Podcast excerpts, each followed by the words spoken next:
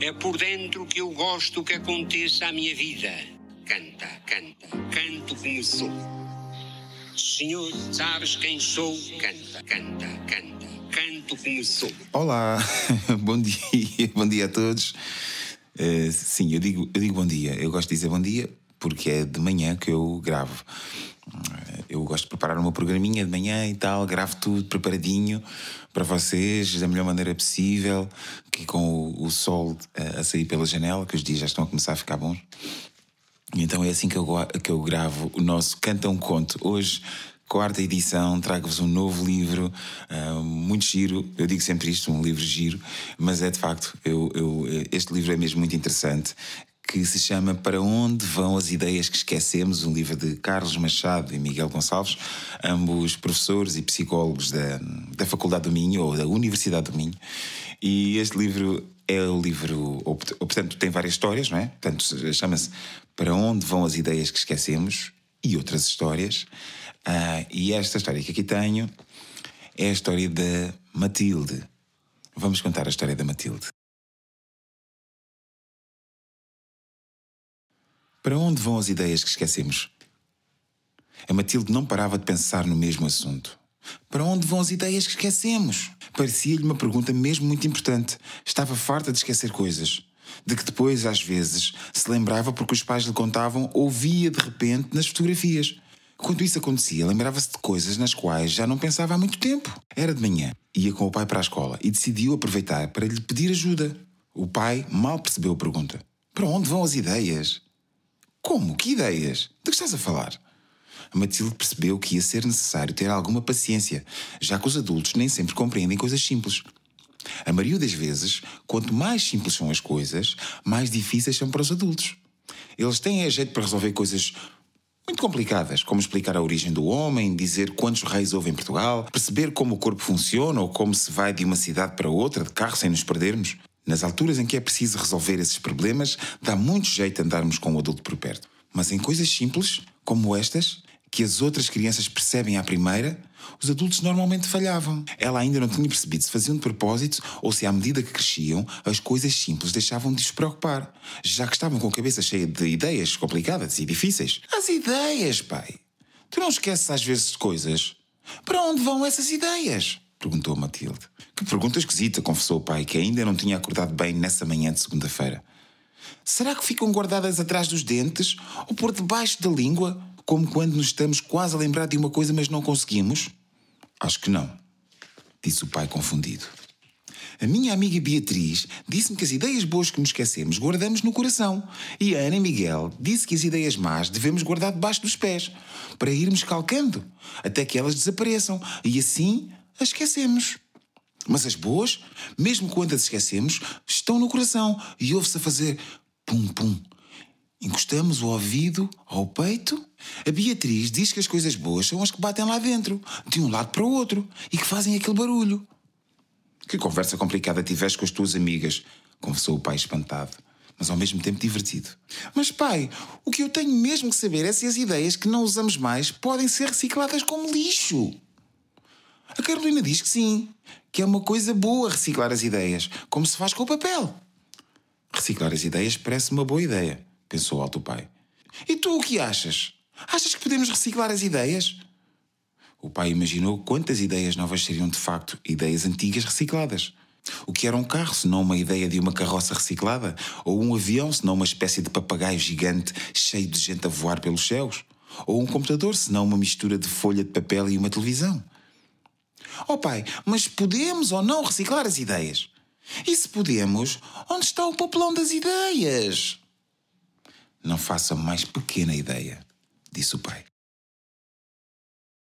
Nesse preciso momento, chegaram à escola, o que resolveu pelo menos durante algum tempo o problema do pai e deixou Matilde a não ter outra solução senão a de voltar a falar com as amigas sobre o assunto. Na escola, as amigas, como sempre, falavam das coisas mágicas no cantinho dos brinquedos. Estavam lá a Ana Miguel, a Beatriz e a Carolina. Então, Matilde, falaste com o teu pai? perguntou Carolina. Falei, mas fiquei na mesma porque acho que ele nem percebeu a pergunta. Pôs aquele ar dele quando fica sem saber o que dizer. Acho que o meu pai acredita que é possível reciclar as ideias, mas não sabe bem como se faz. Ele acha que as ideias boas quando se esquecem vão para o coração? Perguntou a Beatriz. Não tenho a certeza, disse a Matilde. Acho que ele ficou mais convencido de que as ideias más que esquecemos vão para os pés. Eu já me esqueci que tenho medo da bruxa branca de neve. No começo nem conseguia dormir, mas agora já esqueci. Acho que estas ideias devem ter ido para os meus pés. E mesmo sem ser de propósito, calquei-as, vezes sem conta, por isso ficaram desfeitas. Como podemos descobrir se as ideias são como papel e podem ser recicladas? Perguntou Ana Miguel. Logo vou falar com a minha mãe. Eu acho que ela tem mais imaginação e parece-me que a resposta tem que ter alguma coisa a ver com isso, disse a Matilde. Quando chegou a casa, a Matilde fez a pergunta à mãe: Mãe, como podemos reciclar as ideias? Há algum papelão para as ideias? Como há para o papel? Ai, que ideia engraçada, disse a mãe. Oh, mãe, não vais fazer como o pai ficar a olhar para mim e não dizer nada sobre isto, pois não? Perguntou Matilde. Eu acho que tudo tem a ver com a imaginação, afirmou a mãe pensativa. Engraçado, eu pensei o mesmo, disse a Matilde, entusiasmada porque achava que estava perto de resolver o problema. A imaginação é uma das coisas mais poderosas que existe. Faz-nos ter medo ou ter coragem. Faz-nos acreditar nas coisas ou desistir de tentar. A imaginação é o maior poder e também a nossa maior fraqueza. Lembras-te quando não podias ver a Branca de Neve durante a tarde porque à noite a tua imaginação te fazia ter pensamentos maus e pesadelos? Aí, a imaginação era a tua maior fraqueza. Ou quando ias para a escola e a imaginação te dizia que o pai se ia esquecer de te ir buscar e tu ficavas a chorar com medo. Sim, mas agora já não tenho medo nenhum. Percebi que se o pai não pudesse ir buscar, ias tu. Agora gosto muito de ir para a escola e conversar com as minhas amigas. Sabes que foram elas que se lembraram destas ideias? Estás a ver? Agora imagina as coisas boas. Quando não estás na escola, pensas que quando lá chegares vais-te divertir a brincar com os teus amigos. No dia seguinte, a Matilde ia orgulhosa para a escola, pois sabia que o papelão das ideias velhas se chama imaginação. E a mãe tinha-lhe explicado que as nossas ideias ficam guardadas dentro da cabeça. Será por isso que a cabeça vai crescendo, porque precisamos de espaço para as novas ideias? A imaginação é tão poderosa que nos pode fazer tremer de medo ou ser valentes como leões. Faz-nos gostar de histórias e também pensarmos como seria a vida se fôssemos princesas ou ogres. A imaginação faz-nos querer saber coisas novas como escrever o nosso nome ou aprender números. E tudo isso se passa na nossa cabeça. E claro, sem imaginação não haveria reciclagem de ideias velhas. Talvez até não houvesse ideias de todo.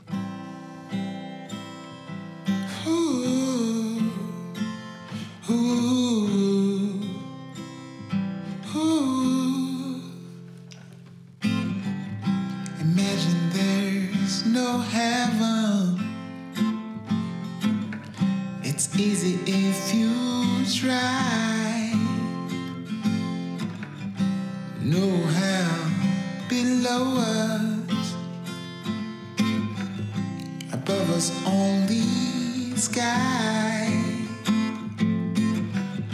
Imagine all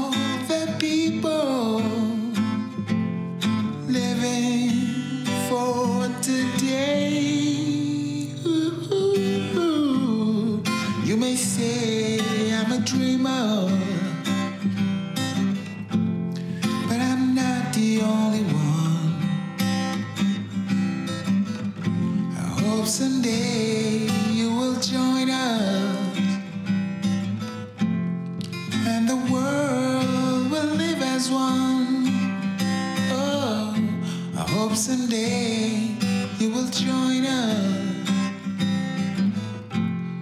and the world will live as one. Desta vez terminei a nossa história. Toda era uma história pequenina, mas que nos faz lembrar desta coisa importante que é a imaginação.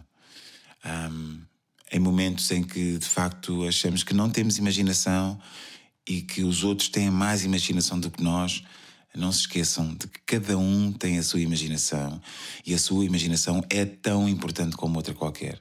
Não se esqueçam de imaginar, não se esqueçam de pensar no que querem, não se esqueçam de criar, inventem, façam o que vos apetecer.